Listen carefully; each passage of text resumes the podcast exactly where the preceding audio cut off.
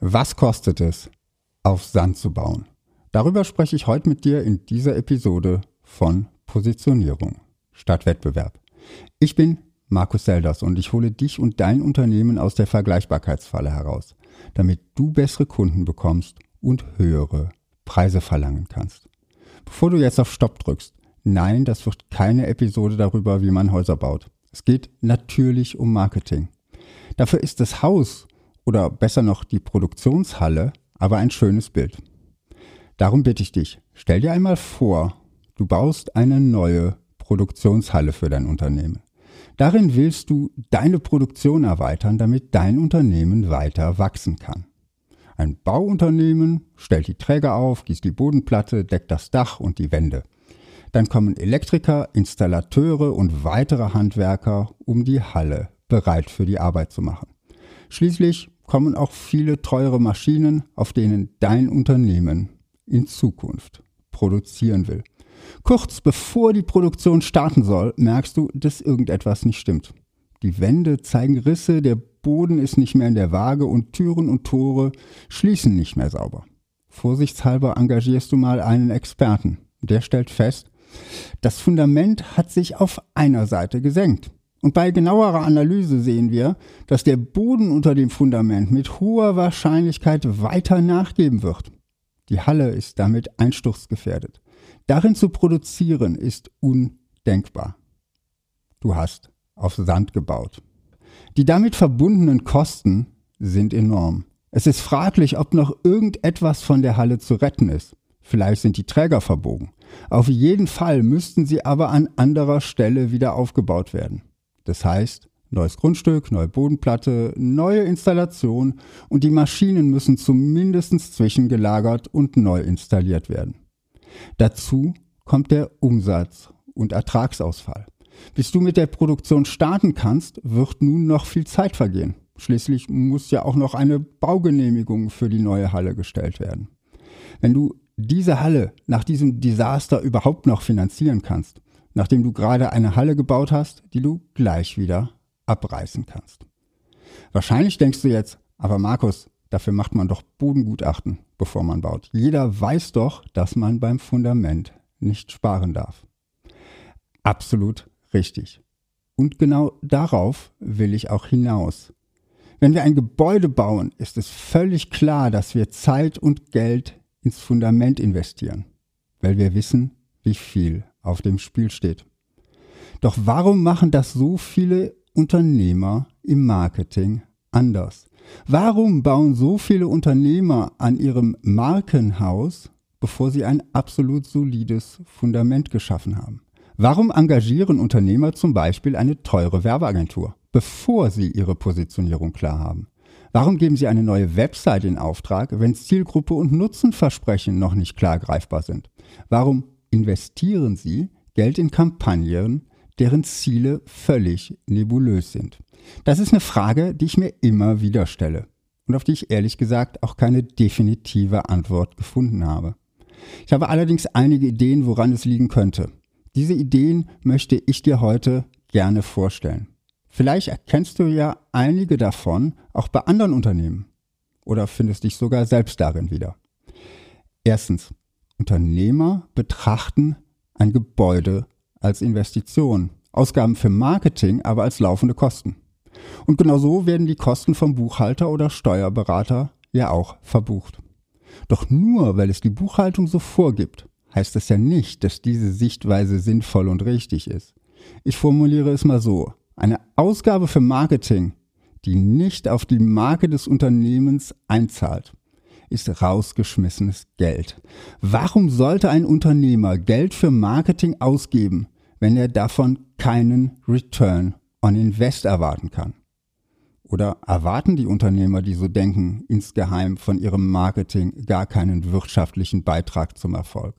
Machen sie Marketing, weil es einfach dazugehört und es ohne Website normal nicht geht?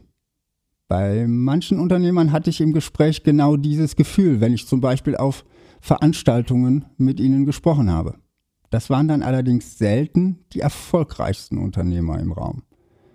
Beim Thema Website kommt vielleicht auch noch hinzu, dass man sie nicht anfassen kann.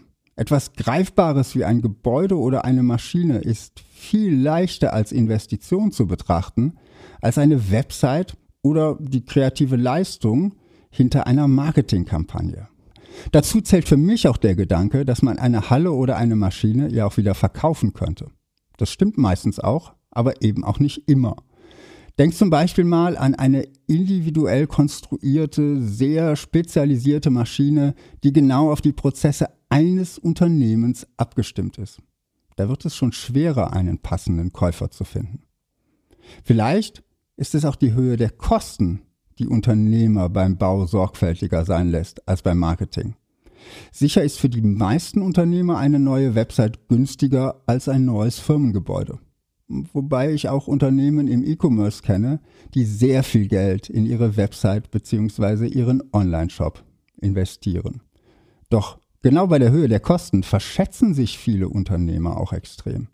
Schauen wir uns an, was es kostet, wenn du im Marketing ohne Fundament oder anders gesagt ohne klare Positionierung irgendetwas startest. Kreatives Konzept einer Werbeagentur mit etwas schönem Corporate Design und ein paar netten Slogans. Vierstellige Summen sind da nur der Einstieg. Fünfstellige Summen eher die Regel als die Ausnahme. Aufbau einer Website, die nicht nur technisch und optisch gut ist, sondern auch Inhalte hat, hier kommen auch nochmal schnell hohe vierstellige oder fünfstellige Beträge zusammen. Dann nochmal Geld für Broschüren, Drucksachen und so weiter. Vielleicht schaltet das Unternehmen noch Google oder Facebook Ads. Selbst wenn das Unternehmen hier im Monat, sagen wir, bei 1000 Euro bleibt, ist die Summe im Jahr auch wieder fünfstellig. Wenn jetzt der Unternehmer noch Content Marketing betreibt und das ohne klares Konzept dahinter, und sagen wir, er investiert dafür vier Stunden in der Woche, kommen wir bei einem angenommenen Stundensatz von 100 Euro auf fast 20.000 Euro im Jahr. Wenn die Zielgruppe nicht klar ist, kommen vielleicht auch noch ein paar Auftritte auf den falschen Messen hinzu. Je nach Messe und Standgröße sind wir auch hier ganz schnell wieder bei fünfstelligen Beträgen. Besonders dann, wenn wir auch noch die Zeit der Mitarbeiter und des Unternehmers am Messestand mit einbeziehen.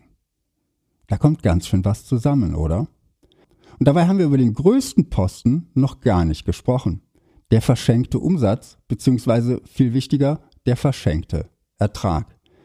Was kostet es an Umsatz und Ertrag, wenn ein komplettes Unternehmen ein halbes oder ein ganzes Jahr lang strategisch in die falsche Richtung läuft? Wenn es die falschen Zielgruppen anspricht und dort nicht den Nutzen bringt, den es für andere Kunden bringen könnte. Und damit natürlich auch nicht die Preise bekommt, die es bei einem höheren Kundennutzen bekommen könnte. Was kostet es, wenn Forschung und Entwicklung die falschen Produkte oder Services entwickeln, weil Kunden und ihre Bedürfnisse nicht klar definiert sind. Wie viel Arbeitskraft und damit Gehalt wird in einem Unternehmen Tag für Tag verschenkt, das strategisch nicht klar auf eine Positionierung ausgerichtet ist. Baue die Entwicklung deines Unternehmens nicht auf ein Fundament aus Sand. Ein Jahr Arbeiten ohne klare Positionierung kann in einer ähnlichen Größenordnung liegen wie die einsturzgefährdete Produktionshalle aus unserem Beispiel. Darum beschäftige dich mit der Positionierung. Setze dich mit deinen idealen Kunden und ihren Bedürfnissen auseinander. Arbeite heraus, wo du welchen Wert stiften kannst und passe deine Preise daran an. Falls du dabei Unterstützung suchst und mit mir arbeiten möchtest, vereinbare jetzt ein unverbindliches Erstgespräch auf meiner Website www.zeldas.com.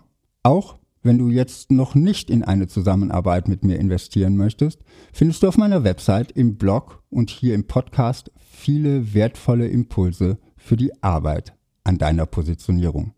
Ein Blick auf meine Website lohnt sich also auf jeden Fall.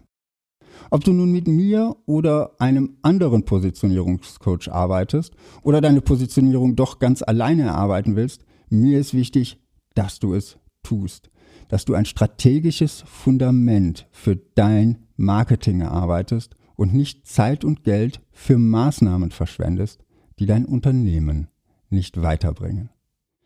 Das war's von mir für heute. Bis zum nächsten Mal. Positioniere dich fokussiert und einzigartig und finde die richtigen Kunden